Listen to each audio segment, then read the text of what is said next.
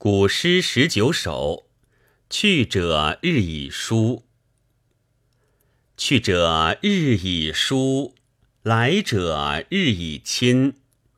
出郭门直视，但见秋雨坟。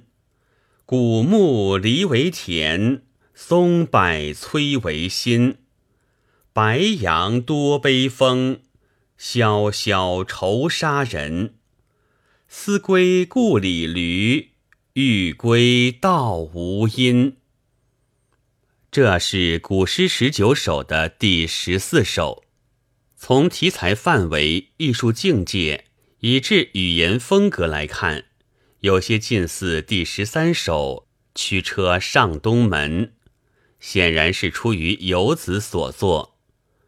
由于路出城郊，看到虚木。有感于世路艰难，人生如寄，在死生大限的问题上，愤激地抒发了世乱怀归而不可得的创痛之感。古诗十九首虽说不是出于一个作者之手，但这些诗篇却都根植于东汉末年大动乱的历史土壤，而具有共同的忧患意识。因为人生理想的幻灭而跌入颓废感伤的深谷的作者们，为了排遣苦闷，需要讽刺和抨击黑暗。这是一个惨雾弥漫的外宇宙，而更重要的是，他们还需要对自己的内宇宙进行反思。既然人生如寄，那么人生的价值观该是如何？既然是荣枯变幻，世态无常，危机重重，祸福旦夕，那么人生的最后归宿又将是如何？虽说十九首作者未必是富于思辨的哲学家，然而极尽人间的忧患，促使他们耽于沉思，而道家的辽阔的想象空间和先秦以来。明理观念的长期孕育，多方引导他们考虑生死存亡问题，终于把对人生奥区的探索和对世路艰难的悲歌二者相伴合。这是去者日以疏一诗的思想特点，也是当时中下层知识分子精神状态的写照。当然。同是探索，同是悲歌，手法也还有不同。由于十九首作者的每一篇作品的思维定势不同，因而表现这一种自我反思的核心观念的建构也各有不同。有的是着意含情，以绵渺取胜；有的是一气贯注，而不以曲折见长。有的运用一层深似一层的布局，而环环套紧；有的是发为挥洒的笔势，利落颠倒。表面看来好像各自游离，而却又分明是在深层次中蕴藏着内在脉络。而去者日以疏这一首，就思维定势说来。则更有其义军崛起之势。请看开头的“去者日已疏，来者日已亲”，起笔之人生高度概括就已经笼罩全诗，和另外十八首迥然不同。另外十八首大都是用比兴手法，由自然景物形象之表层的揭示。逐步转为景物的社会内涵的纵深觉发，这种审美心态与其艺术处理，未为中国诗歌的优秀传统。因而古人说，诗有了性，则诗之神理全具，确有至理。但话又说回来了，诗的得力处。并不能局限于笔性，哪怕开门见山，只要处理得好，也未尝不可成为佳作。开门见山，可以用叙事手法，如回车驾言迈，悠悠涉长道，由涉长道而转入四顾茫茫，展开人生如寄的畅处。也还可以用足以笼罩全文。赋予形象的哲理性警句作为序幕，那就是我们要谈的“去者日以疏”的开头两句了。“去者日以疏，来者日以亲”，互为错综的这两句，既是由因而果，也是相辅相成。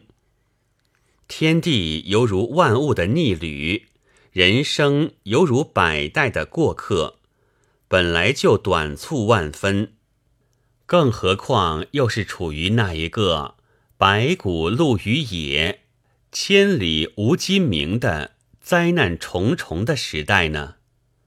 死去的人岁月长了，印象不免由模糊而转为空虚幻灭，新生下来的一辈。原来自己不熟悉他们，可经过一次次接触，就会印象加深。去的去了，来的来了。今日之去，曾有过往昔之来，而今日之来，难道不会有来日之去？这不仅和王羲之《兰亭集序》中所说的。昔之是今，亦犹今之是昔相似。此外，也更说明一点：东汉末年以至魏晋文人，他们的心理空间的确宽广。他们喜爱对人生进行探索，对命运进行思考。按照这首诗的时间的逻辑顺序看，作者应该是先写走出国门。看到遍野古木，悠然创策，蒙起了生死存亡之痛，天人辽阔之想，然后再推开一笔，发挥世事代谢、岁月无常的哲理。可是作者偏不这样写，而是猛挥起雷霆万钧之笔，乍一开头。就写下了这样苍苍茫茫、跨越古今、隐含着人世间无限悲欢离合之情的两句。从技巧上说，是以虚代实，以虚含实；从作者的思维定势说，则是在诗篇开头已经凭宏观纵目指向了人事代谢的流动性。从而针对这一来一去进行洞察性的关照和内窥性的反思，足见开头意象的如此崛起绝非偶然，说明作者在目击累累秋坟时被激起的对人生的悟发有其焦灼性。作者确实为眼前图景而触目惊心。也正因为这种误发和焦灼，来自眼前的严峻生活图景，以及由此而联想到的长期埋藏在诗人记忆仓库中的意象，所以这开头的涵盖性就异常广阔，气势异常充沛，思维触角宣注不群。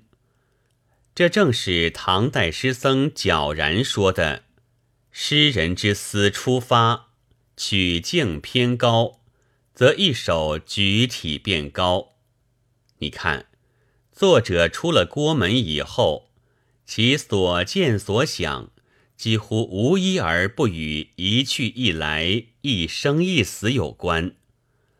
埋葬古人的古墓，显然是人生的最后归宿了。然而死人也还是难保。他们的墓被平成耕地了，墓边的松柏也被摧毁而化为核心。人生连同他们的坟墓，与时日而俱逝；而新的田野却又随岁月而俱增。面对着这样的凄凉现象，面对着那一个时，却又偏偏是世机乱离，大地兵戈，生民涂炭之时。诗人对眼前一去一来的鱼龙变幻，不由引起更深的体会，而愁惨也就愈甚了。既然来者的大难一步逼近一步，他如何能不为古今代谢而沉思？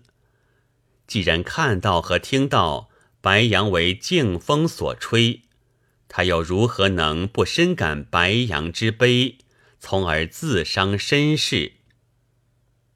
历来形容悲风，不是都突出其萧萧声吗？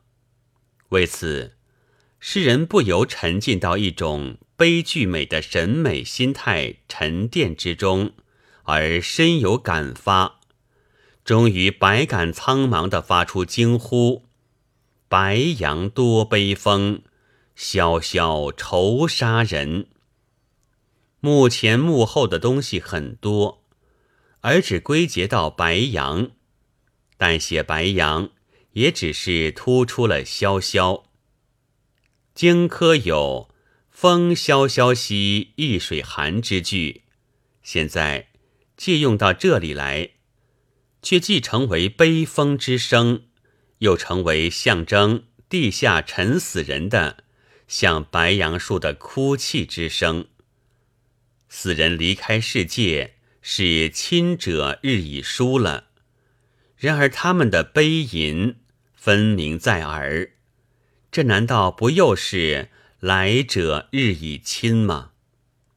一疏一亲，表现在古墓代谢这一典型景象对比之中，更集中的化作为白杨的萧萧声。这结果。给予诗人的感召如何？这就不用说了。清人朱云有云：“说至此已可隔笔。”但他却又紧接着说：“木二句一调，生出无限曲折来，确有至理。”所谓木二句，是这样的平平淡淡，但它却饱含着无限酸辛。思归故里驴，欲归道无因。表面看来，这两句好像游离开前文，却乎是朱云说的一调。但这一个大大的转折，却显示了诗歌的跳跃性，并非游离之笔。它和上文有着深刻的内在联系。既然人生如寄，代谢不居。一去一来中，岁月消逝的如此迅速，那么长期做客的游子，又如何能不为之触目惊心？唯一的希望，只有是及早返回故乡，以期享受乱离中的骨肉团圆之乐。这时，老人该尚未因尽死而疏。而过去未曾见过的新生后辈，有父得以亲近，这该是多么好！不过引人创痛的是，欲归不得，故障重重。这些故障尽管没有细说，而只是一笔带过，化为饱含着无限酸辛的二字“无因”。但这位凝神的地视着满眼秋坟，明索人生和反思自我的诗人，他的前途茫茫是可以想见的。他只有让归乡的幻想委于空虚，把归心抛却在缥缈难平的宇宙大荒之中，而与此同时。他也只有让长期游子生活无限延续下去，让还乡梦日日向枕边萦绕，让客中新岁月一天天向自己逼来。在古今代谢这一个莽莽苍苍和流动不居的世界中，诗人的遭际是渺小的；然而诗人的心理时空却又多么辽阔。他把长期的游子生涯放在一去一来的时间顺流中，把异乡的郭门和故乡的李驴放在两个空间的对流中。而更重要的，则是宇宙的代谢引起他主观的误解，而诗人的焦灼又加深了景物的愁惨气氛。在愁惨气氛中，耸立着一位耽于沉思的、净化了和升华了的悲剧性格的一名诗人。就这一点说。又可以看作心灵与现实的交流，顺流、对流、交流，一切都表明这首古诗作者他有着炯炯双眸。他何止是直视秋坟，他面向的是茫茫宇宙中的奥区。他怀着愤激和焦灼的心情，进行关照和明索。本文作者吴调公，朗读：白云出岫。